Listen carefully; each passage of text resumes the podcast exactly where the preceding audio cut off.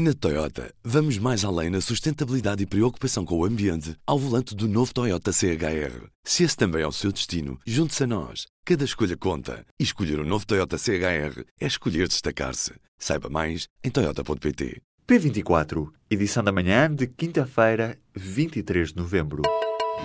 Apresentamos a nova gama de veículos híbridos plug-in. Uma tecnologia que veio para mudar o futuro. BMW iPerformance. Mariana Mortágua, em entrevista ao Jornal Público e à Rádio Renascença, critica a expressão saber merecer, usada pelo Ministro das Finanças em relação à contagem do tempo de serviço nas carreiras dos professores. Eu lamento que a expressão que o Ministro das Finanças usou tenha sido a expressão saber merecer, porque acho que ela pertence a uma retórica que faz parte da retórica que a direita usou para justificar a austeridade, que é a retórica do país acima das suas possibilidades.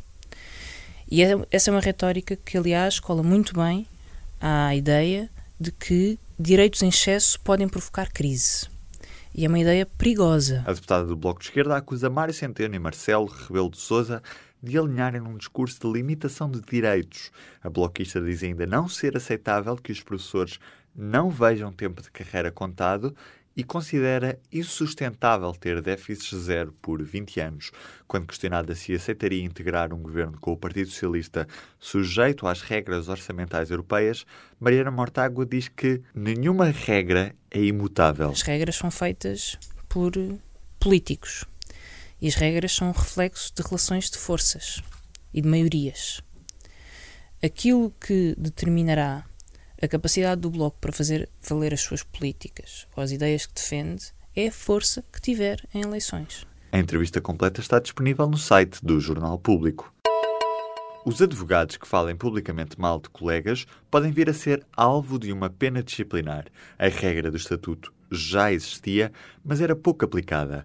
Agora, as coisas vão mudar e quem o diz é o atual presidente do Conselho Deontológico de Lisboa. Paulo Graça garante que desde a semana passada está em condições de fazer cumprir este estatuto e diz que os advogados infratores vão ter processos disciplinares à perna. O homem que está à frente dos destinos do Conselho Deontológico de Lisboa explica que até agora era demasiado caro obter os suportes de vídeo e áudio que serviam para provar a infração disciplinar. Recentemente foi contratualizado um serviço de recolha de notícias com custos aceitáveis que vai permitir resolver esta limitação. A quase totalidade dos trabalhadores do Infarmed não concorda com a mudança da sede do organismo para o Porto.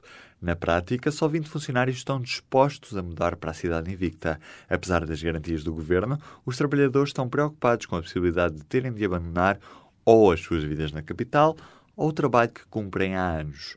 No inquérito feito a 312 funcionários, que representa 92% dos trabalhadores, só oito disseram concordar com a mudança de sede da Autoridade Nacional do Medicamento e Produtos de Saúde, num resultado que, diz a Comissão de Trabalhadores, mostra a união dos funcionários. Os eventos e congressos que se realizem nas regiões que foram afetadas pelos incêndios vão ter apoios financeiros do Estado. A Secretária de Estado do Turismo confirma que o Governo já aprovou um programa de incentivos que contempla um apoio financeiro a calcular em função do número de visitantes.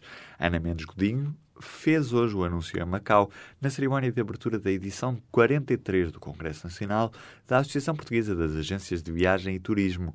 Com centenas de personalidades na plateia ligadas ao setor, Ana Mendes Godinho apelou para que os intervenientes adiram ao novo programa com pequenos eventos corporativos, de modo a ajudar a recuperar a economia das regiões afetadas pelos incêndios.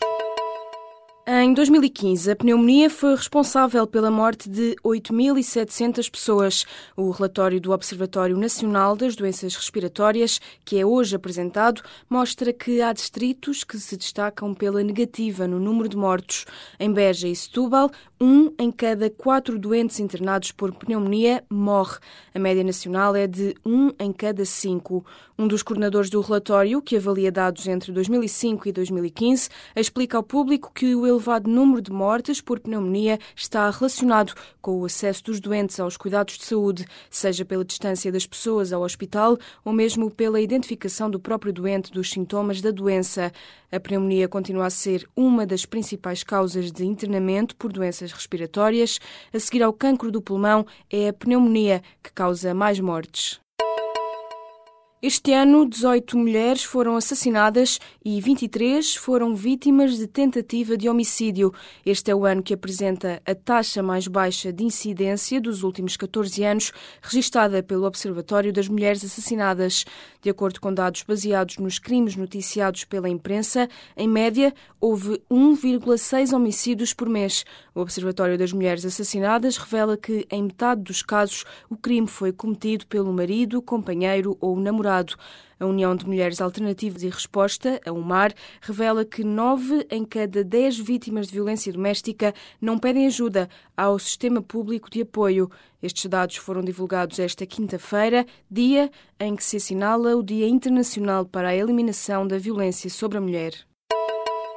A aparente passividade das autoridades de Malta perante as suspeitas de corrupção, os esquemas de planeamento fiscal opacos, os atrasos na transposição de medidas de combate ao branqueamento de capitais e as falhas no controle de movimentos financeiros estão a deixar as instituições maltesas, do governo às instâncias judiciais, sobre maior atenção internacional. A pressão sobre o primeiro-ministro do país tem vindo a subir de tom nos últimos meses e chega de várias frentes. O próprio está fragilizado por revelações que associam a mulher e membros do seu governo há alegados pagamentos através de contas offshore.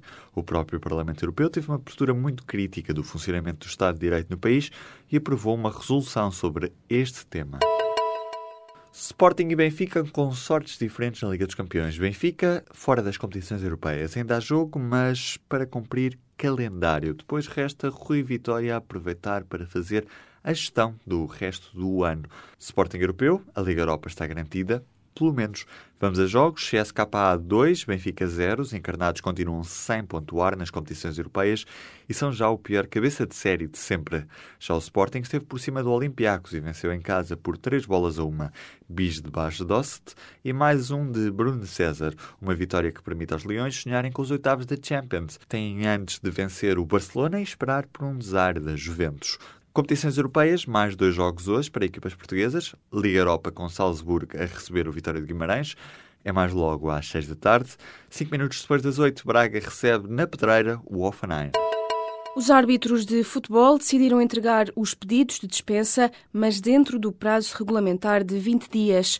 Os juízes viabilizam assim a realização da próxima jornada, mas exigem mudanças, isto é, medidas que podem evitar uma eventual ausência dos árbitros. A Associação Portuguesa de Árbitros de Futebol quer total ausência de insinuações por parte de clubes e agentes desportivos que coloquem em causa a honra e bom nome dos árbitros. Os juízes exigem também, por exemplo, a criação de um corpo regulamentar à semelhança do que tem a UEFA para punir quem lança suspeitas sobre os árbitros. Caso estes pressupostos não se verifiquem, diz a Associação de Árbitros de Futebol em comunicado que a ausência dos juízes nas competições profissionais será efetiva dentro do prazo regulamentar de 20 dias.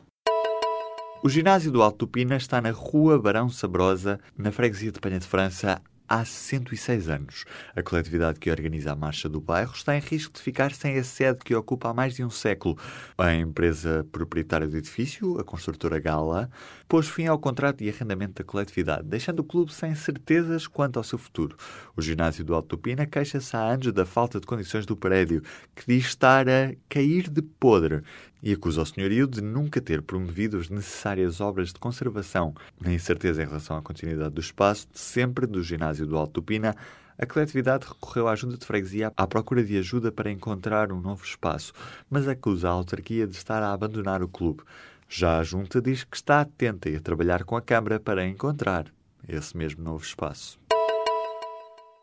Na Toyota, vamos mais além na sustentabilidade e preocupação com o ambiente ao volante do novo Toyota CHR. Se esse também é o seu destino, junte-se a nós. Cada escolha conta. E escolher o um novo Toyota CHR é escolher destacar-se. Saiba mais em Toyota.pt.